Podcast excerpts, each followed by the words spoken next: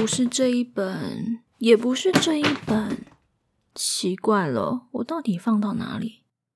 啊哈，找到了！啊，这是你的人生剧本啊！你刚刚不是还在说，如果能预知到明天的事情就好了吗？来，别站那么远，来看一眼呢、来看看你什么时候结婚，会不会生小孩，父母什么时候死，你又会生什么病，然后又是怎么死掉的？啊，你不看吗？好了好了，不看就不看，你干嘛那么激动啊？那不然我们今天就来看看别人的人生剧本好了。这个故事可是个非常有趣的剧本呢。你也习惯把所有的事情都规划的好好的，如同剧本一样吗？今天的故事里没有灵异，没有鬼怪，但是却能够让你觉得寒毛直竖呢。PTT 创作文，模范家庭。我们家人都很好，我很爱他们。很多人都说我们家根本就是模范家庭呢。在一场联谊会上，就是这句话让小杰下定决心和阿健进一步认识。从小，他的妈妈就不断灌输他，未来找伴侣一定要找一个顾家、爱家的好男人。而现代男人会在初见面就提及家人的，应该不多了。阿健可是小杰第一个碰上会这么说的人。他与阿健多尝试了几次约会后，他也发现阿健是一个十分得体且吸引人的男人。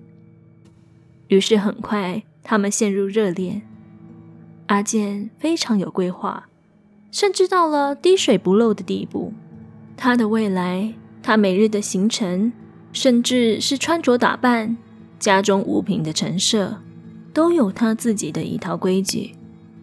小杰一方面虽然对于少有男性如此严谨感到讶异，但这无疑还是加分的。会主动规划好一切行程，家里井然有序的男友，哪个女孩不爱呢？甚至是他带着阿健与朋友们互相认识时，阿健的言行举止也让他毫无挑剔之处。他温和有礼，穿着合宜，对着他的朋友态度都泰然自若，轻松而不随便。一场下午茶结束，他有好几个朋友私下都传讯息给他：“哎，你走运了，好男人，不赶快嫁吗？哎哎，你不要的话，拜托留给我哦。”这都让小杰对阿健更是骄傲不已，甚至他们没有吵过一次架。而这一切都归功于阿健的理性与温和。每当他们的意见相左，阿健总能好声好气地先将小杰的情绪安抚下来，然后冷静地分析局势，归纳出最佳的解决之道。而当小杰静下心后，也都必须承认阿健是对的。当然，双方都已到了适婚年龄。小杰也很重视见过家长的必要程序。原本他有些担心，因为自己之前交过的两任男友都对于见女方家长有所抗拒。然而，居然在他们交往三个月，逐渐稳定后，是阿健自己先提出希望和女友的父母吃顿饭、聊聊天的想法。毕竟，我们也算是以结婚为前提交往的。想要早点认识未来妻子的家人，打好关系，这不是很合理吗？阿健以一贯温文的微笑搂着她这样说：“瞧，她的男友和别的男人有多么不同啊！”小杰的心里甜得像黏了蜜一样。原来他在阿健的心里已经是被以结婚对象认可了。在那一场饭局上。小杰觉得自己简直可以将那晚的每个细节写成一本书，而书名就叫做《第一次见女友父母最完美攻略》。贴心的阿健在一周前就不厌其烦地跟小杰确认了各种琐碎事项。他订了一家高级的正统日式餐厅，因为他知道小杰的父亲曾经在日本留学，对当地的饮食非常喜爱。他透过关系买了全台大排长荣的和果子礼盒做伴手礼。顾及小杰母亲的牙齿不好，他还特地确认过礼盒内容。没有需要咀嚼的食物。他听说小杰父亲喜欢在吃饭时谈论食材的烹煮方式，于是先向餐厅请教当晚的餐点细节，好让原本对日式料理没有多研究的他，在当晚聊天时不会冷场。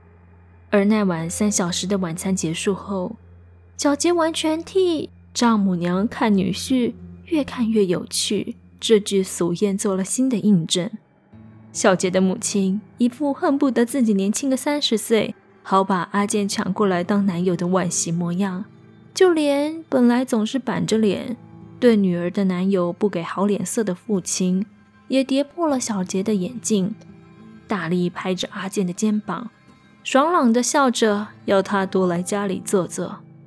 她的男友彻底俘虏她父母的心，这样小杰如何不更爱她呢？而后，他也鼓起勇气向阿健提起：“我也想见见你的家人。”一直以来，他三不五时都会听阿健提起他们家的情况，他的父母、大哥、大嫂以及一个妹妹，他们家有多么和乐融融，父母相亲相爱，兄弟姐妹之间友爱互助，这让从小家里三天一大吵，两天一小闹的小杰。听得羡慕不已，他也相信，若不是这样完美的家庭，怎么能养出像阿健这样完美的人呢？自己会不会被阿健的家人喜欢接纳呢？小杰一想到这里就紧张的胃痛。不用紧张，他们人都很好。我妈对我挑女友的条件很简单：听话、爱家。你这么乖。又喜欢小朋友，她一定会非常喜欢你的。你就放轻松，当自己家就好。对于小杰的担忧，阿健总是这样安抚他。小杰不像阿健能够这么周详地计划好一切细节，阿健也安抚他说：“不用太拘谨，配合他就好。”且细心地根据自己家人的习性，帮小杰准备好一些小礼品。你只需要当天人到，把你最好的一面展现给他们看就好，其他的就交给我吧。听见阿健这番话，小杰激动地抱住他，表达不出心里对于阿健的可靠有多么感动。他的阿健啊，总能在对的时间说出他最想听的话。见未来公婆的场合，据阿健母亲的要求，是直接在他们家用晚餐。我妈说不想太严肃，弄得你不自在。阿健解释道。这也让小杰心想：果然啊，贴心是会遗传的。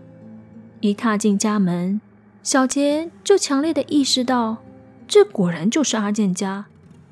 一尘不染的地板，整齐摆放的所有家居用品，小杰甚至隐约怀疑架上那些杯子摆放整齐的程度。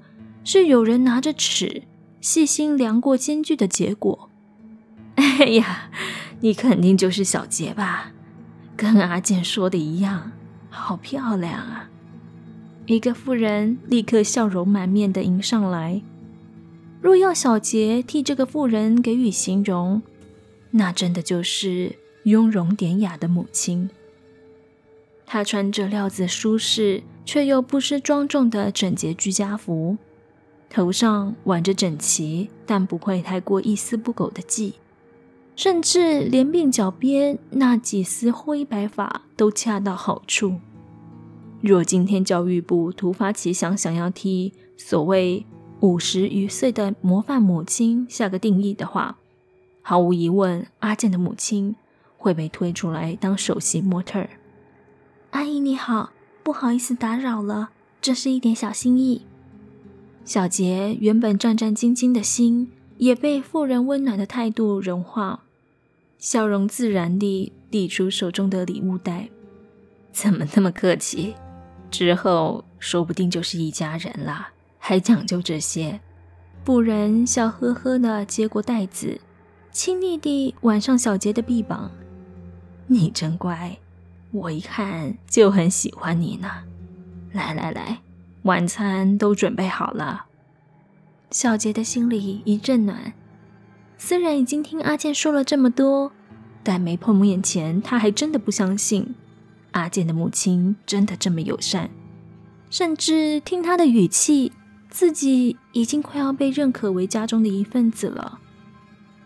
餐桌上，他们品尝着阿健母亲亲手烹调的美味菜肴，小杰适时的几句称赞，让阿健母亲更是乐开怀。满口答应，未来要将这些独门食谱传授给小杰。阿健的父亲虽然看似严肃，半席间也颇为健谈，没有让场面有冷场的时刻。阿健的大哥是个爽朗的男人，在证券公司跑业务，不时分享他工作时与客户发生的有趣互动，逗得大家不断发笑。小妹则与小杰相差四岁。正在读研究所，两个女人分享一些化妆、穿搭的心得，也相谈甚欢。唯独大哥的妻子阿健的大嫂比较沉默寡言，往往只是微微僵着脸，配合众人的谈话微笑、点头。阿健先前在家就有和小姐提及，大嫂刚嫁进家中一年多。先前娘家气氛比较严肃，她的个性又怕生，可能还不习惯进入新环境，所以小杰倒也没有介意。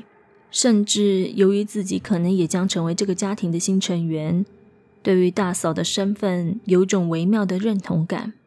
而且阿健也说，大嫂的性格应该跟你蛮合的，她也是乖乖、很顾家的那种女生。我妈也蛮喜欢她的。这让小杰对这位未来大嫂本就存了三分好感，而阿健后头补上的那句“但我妈肯定会更喜欢你”，更是让他心头甜滋滋的。当所有人都从饭厅移到客厅享用饭后水果时，小杰挪动到也不过长他两岁的大嫂身边，试图开话题攀谈。听阿健说：“你是屏东人吗？”我妈妈的娘家也在屏东哎，那个女人却像是被惊吓到般稍微抖了一下，猛地回头看向小杰，然后嘴角撑出一个稍显僵硬的笑容。嗯、对，我们家在长治那边。哎呀，真的是挺怕生的呢，小杰心想，正想攀谈下去。阿健母亲就亲昵地从厨房招呼：“小杰啊，可以过来帮我端一下盘子吗？”小杰应了声，转头对大嫂歉然微笑，就欲起身：“快离开！”在他身后隐约传来低沉的三个字。他压抑的猛然回头，却看到大嫂已转身走开。是听错了吗？小杰皱着眉头走到厨房，阿健的母亲看了他一眼，压低声音笑着说：“不知道阿健有没有跟你说过，我们家小慧啊比较怕生，如果有说什么，你不用介意，她是个好女孩。”小杰连忙回应：“啊，不会不会，大嫂人很好的。”我们刚才只是在聊说，我妈妈的家乡跟大嫂的娘家很近。接着话题就被阿健母亲顺顺的接到关于小杰家庭的讨论了。刚刚那个微弱的警告，也被小杰迅速的撇到脑后了。这个晚上的时间过得比想象中快许多。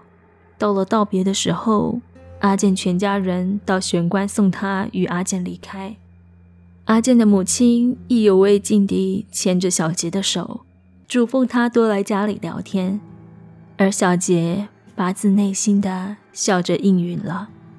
我看阿健年纪也不小了，小杰这么乖，还不赶快把人家娶进门，让我们家一次多两个成员。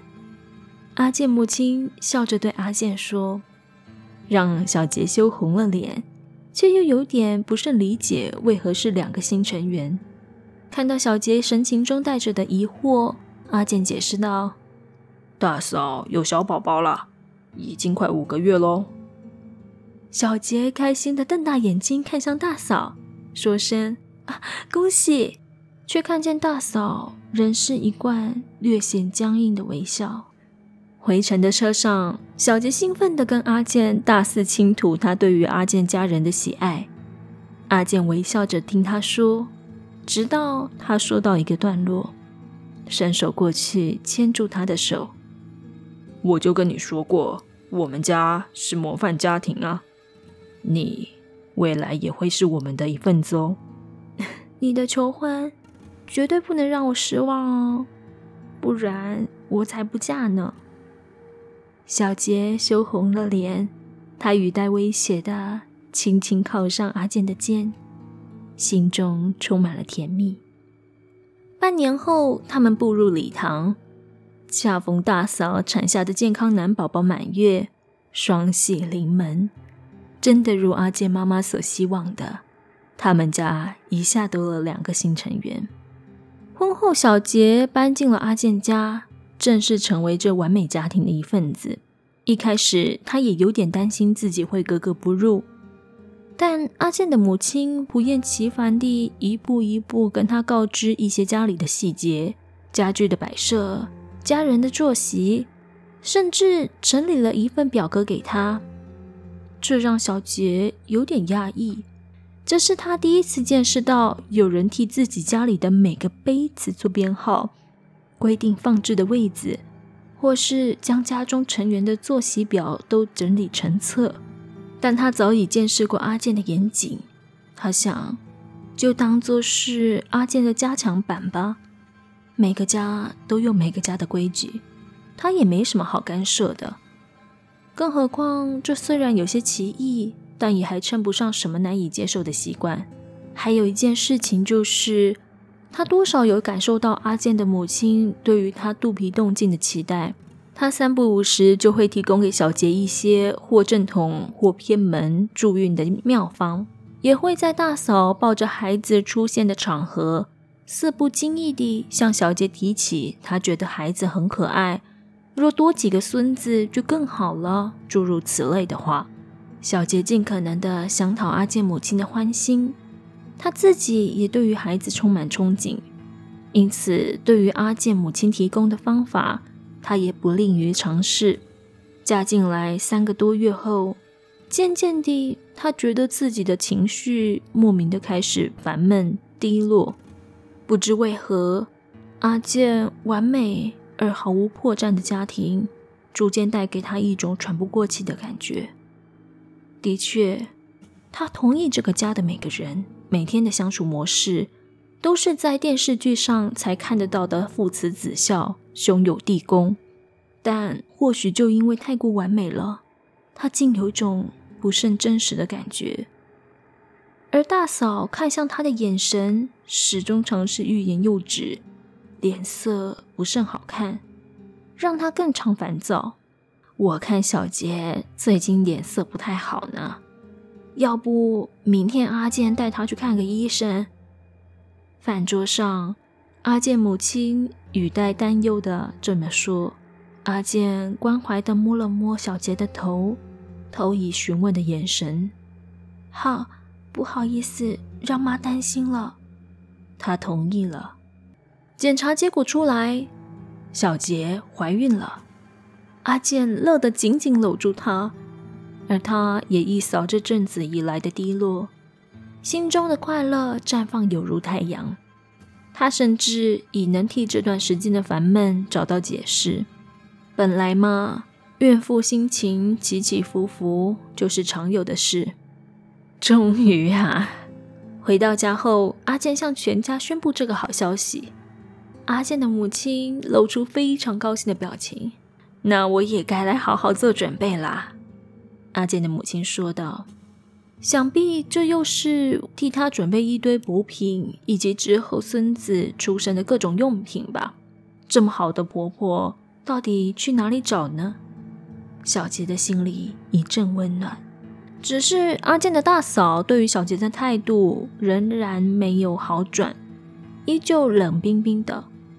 小杰几乎感受到，大嫂对于自己怀孕的这件事情，丝毫没有感到开心。他不禁心想，或许大嫂根本是在担心自己分掉了他在阿健家人心中的地位，才一直对他没有好脸色。甚至小杰常常不经意发现，大嫂眼神冰冷的只盯着他的肚子，让他对大嫂多了几分提防。只是他也不敢向阿健或是其他人提到这件事情。怕他们觉得自己疑心病太重，爱嚼舌根。常听人说，怀孕的前三个月是关键，因此阿健全家几乎把怀孕初期的小杰当成宝，哄在手心怕摔，含在嘴里怕化了，凡事都替他打点的好好的。阿健的母亲一手扛起照顾小杰的责任，每天替小杰准备三餐点心，安排产检。让小杰非常过意不去，但每次小杰表示歉疚的时候，阿健母亲总是温柔地笑着：“不用不好意思，之后你也会很辛苦。现在这一点辛苦没什么。”这都让小杰充满了感激。那一天晚上，阿健母亲提醒小杰：“明天又要去做产检了吧？我记得已经十二周了。”感觉很稳定啊，小杰笑着点头，不忘感谢道：“这都是妈照顾得好。”阿健的母亲笑眯了眼，说：“那是，是我们家小杰也很听话，之后稳定了，我就更能安心了。”小杰满足地笑着，但他的眼角却瞄到大嫂坐在角落的身影，抽动了一下。饭后，小杰主动收拾碗筷，进厨房准备清洗。平常总不太和他亲近的大嫂，却蓦然推门而入，让他微微一惊。“，大嫂，怎么了吗？”他稍微紧张地看着眼前面色凝重的女人，小心翼翼地发问。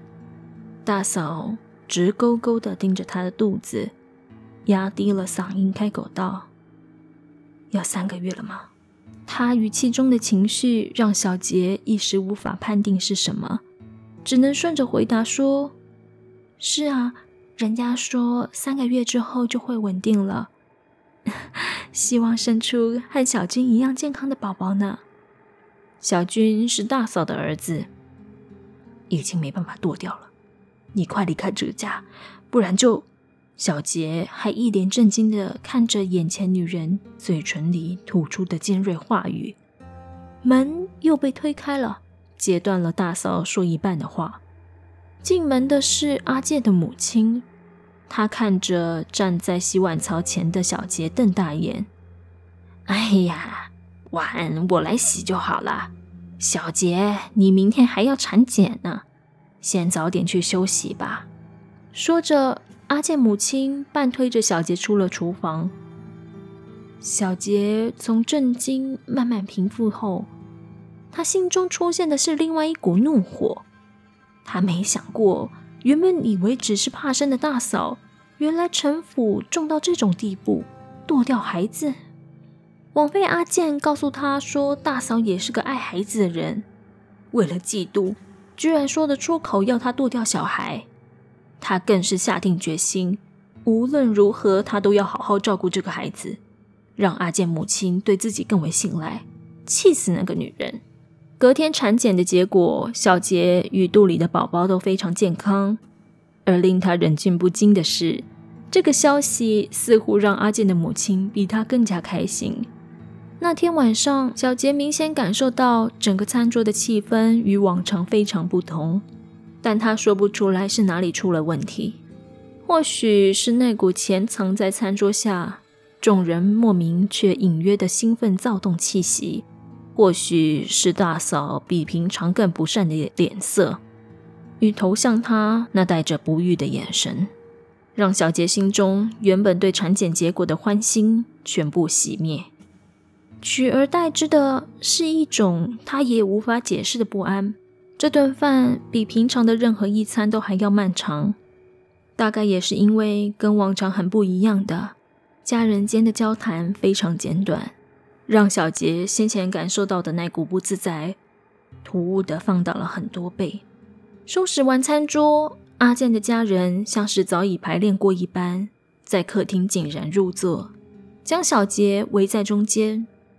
而阿健的母亲最后才慎重地坐到小杰正前方，她一向慈爱的眼神盯着小杰半晌，直到小杰开始不自在地想别开眼神，他才开口，而口气一贯的和蔼：“小杰很听话，我之前要求阿健带回来的女朋友就是要这么听话。我也知道你不会离开阿健的，对吧？”小杰点头，但心中突兀的冰冷不安越来越扩大。既然现在胎儿也稳定了，那也该是时候让你真正成为我们家庭的一份子了。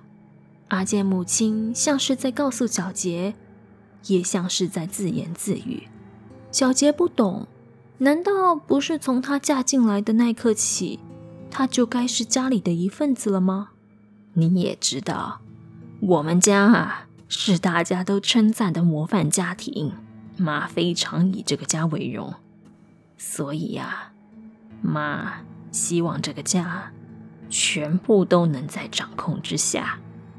阿健的母亲继续说：“可能刚开始会不适应，但是啊，我相信小杰这么乖，一定会好好听妈妈的话，留在家里。”当乖媳妇的小杰会听话的，对吧？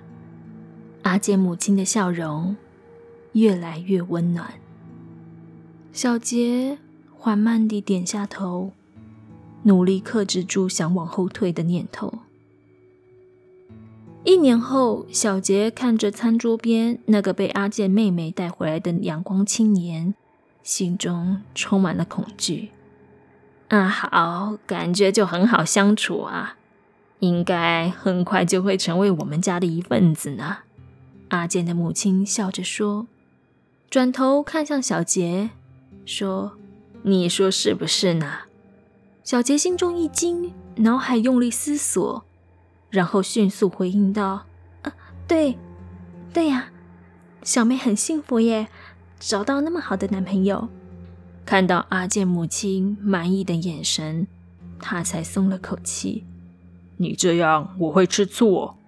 身旁的阿健温暖的笑着，搂过他的肩，全场大笑。小杰也笑着，被阿健搂住的肩却异常沉重。这段晚餐就在愉快的气氛下结束了。那名叫做阿豪的青年也离去。睡前。阿健母亲如过往一年的习惯，笑着交给每人一叠订装好的 A4 小册。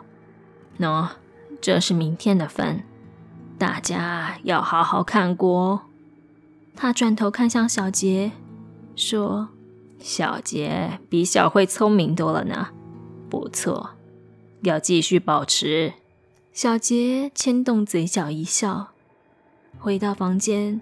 他颤抖的手翻开手上那印了“小杰”字样，不甚多页，却在心理上让他感到异常沉重的书册。早上八点起床，亲吻阿健的右脸，道早安，盥洗。早上八点十五分，餐桌用早膳。备注：座位安排如往常。备注：因老大出差。故今日缺席。母亲说：“听说今天超市在特价呢，小杰想不想待会陪我去逛一逛啊？”小杰说：“好啊，顺便可以买一些阿健最喜欢的猪脚回来炖。阿健说：“备注，亲吻小杰额头。谢谢你每次都这么关心我。”母亲说：“看小杰那么照顾阿健，真的很让我放心呢。”小杰说：“那是妈对我们的关心才多呢。”备注：小慧与阿健复合。洋洋洒洒的剧本让小杰疲惫地闭上眼睛，却不敢做出任何表示。他知道天花板角落的那一台隐藏摄影机正捕捉着房内的每个细节。